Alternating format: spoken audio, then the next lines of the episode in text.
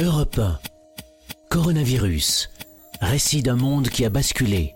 Épisode 2. La bataille des masques. Lord d'Autriche. Un mystérieux vol venant de Chine atterrit dans le sud de la France ce 31 janvier. 181 Français rapatriés de Wuhan sont conduits dans un centre de vacances près de Marseille pour être isolés pendant 14 jours au rythme de séances de yoga et de prise de température quotidienne. Nathalie Chevance est sur place pour Europe 1. Je crois qu'il n'y a pas grand monde qui connaissait Carrie dans la France, mais aujourd'hui, tout le monde connaît Carrie Lerouet. Soulagés, heureux forcément de retrouver leur famille qui n'ont pas pu voir pendant toute cette période de quarantaine.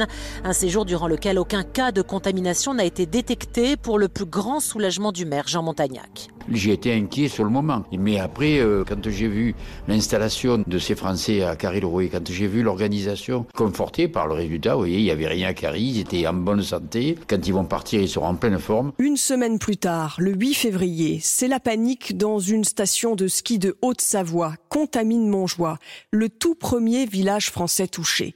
Cinq Britanniques sont atteints du coronavirus. Le maire fait fermer les écoles, mais l'urgence, c'est de retrouver ceux qui ont été en contact avec les personnes contaminées. Les habitants du village réagissent au micro européen de Cyril de la Morinerie. Que devons-nous adopter comme attitude Dans une salle communale bondée, cette maman interpelle le maire des contamines car elle s'inquiète. Sa fille est dans la classe du jeune Britannique de 9 ans qui a contracté le coronavirus et se demande si elle n'a pas été contaminée. Compte tenu que ma fille tousse mais n'a pas forcément de fièvre, vu qu'on nous a dit que c'était tout ou fièvre ou tout et fièvre, eh bien écoutez, je, je, je ferai le test, oui, effectivement.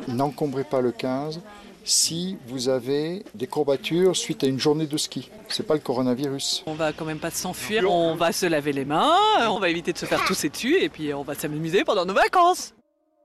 C'est en France que le coronavirus fait sa première victime hors d'Asie, mi-février, avec la mort d'un touriste chinois de 80 ans. Mais toujours aucun Français. Nous continuons à nous croire invincibles. L'OMS refuse de parler de pandémie, mais s'inquiète de nouveaux cas en dehors de Chine, sans lien direct avec des porteurs de la maladie. Jusqu'à la fin février, la France pense être épargnée. Dans son point presse quotidien, le nouveau ministre de la Santé, Olivier Véran, assure le 24 février que le dernier patient atteint du Covid-19 est guéri et qu'il peut rentrer chez lui. Il n'y a ce soir pas de circulation du virus sur le territoire national. Aujourd'hui, tout est mis en place pour freiner l'introduction du virus sur le territoire. Par le dépistage des cas possibles notamment, nous avons augmenté considérablement nos capacités diagnostiques, comme je le disais, par l'isolement des malades, et je vous annonce qu'il n'y a ce soir plus aucun malade hospitalisé en France. Le dernier patient qui était hospitalisé à Lyon est guéri n'est plus contagieux et a pu rentrer chez lui. Si demain le virus commençait à circuler en France, c'est-à-dire s'il y avait des transmissions que nous n'arriverions plus à expliquer, avec des difficultés à tracer les personnes contacts, alors nous pourrions être amenés à prendre des décisions pour atténuer les effets d'une épidémie.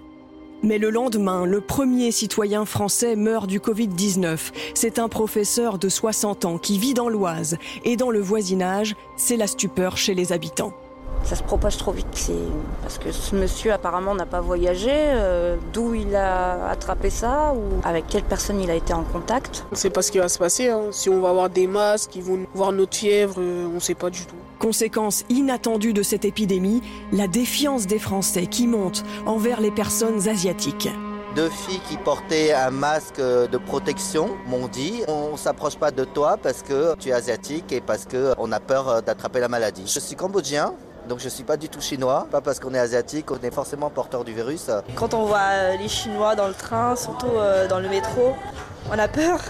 On met le cache-nez un peu plus haut. Chez nos voisins, de l'autre côté des Alpes, c'est la panique. En Italie, le nombre de cas est multiplié par 10 chaque jour. En France, le ministère de la Santé annonce un nombre de cas jusqu'alors jamais atteint. 57 personnes contaminées. Face à la pénurie de masques, le ministère de la Santé demande aux quatre entreprises qui fabriquent ces masques en France de lui réserver une plus grande partie de leur production. Le masque est inutile si vous n'êtes pas malade, martèle alors le ministre de la Santé. Mais les pharmacies sont totalement vides, comme à Marseille, comme le raconte au micro de Stéphane Frangy, le président régional de l'Ordre des pharmaciens. Il n'y en a pas et je ne sais pas quand il y en aura. Sachant qu'en plus, il faut le changer toutes les 4 heures, donc ça veut dire qu'il faut au moins 50 masques par personne pour que ça soit efficace sur une semaine. Donc il vaut mieux prendre des mesures barrières classiques qui sont de se laver les mains régulièrement, éviter de se faire tousser dessus, bien évidemment. L'agitation monte.